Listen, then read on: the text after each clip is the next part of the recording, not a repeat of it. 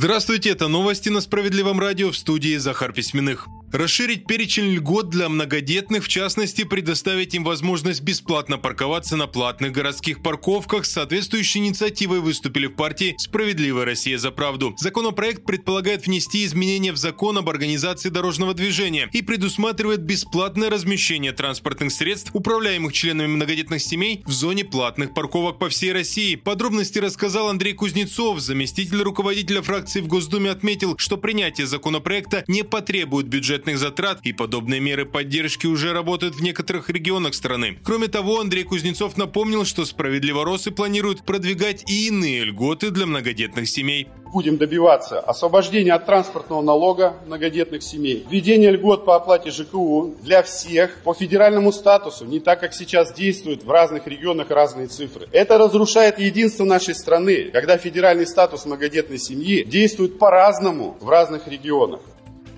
В России могут упростить порядок продажи жилья, оплаченного со средств материнского капитала. Речь идет о том, чтобы при сделках с такой недвижимостью не выделять детскую долю. Соответствующий законопроект планируют рассмотреть в Государственной Думе. Инициаторы отмечают, что сейчас при сделках с недвижимостью, в которую вложен материнский капитал, требуется одобрение органов опеки, и процедура продажи может затянуться. Авторы законопроекта предполагают упростить подобные операции.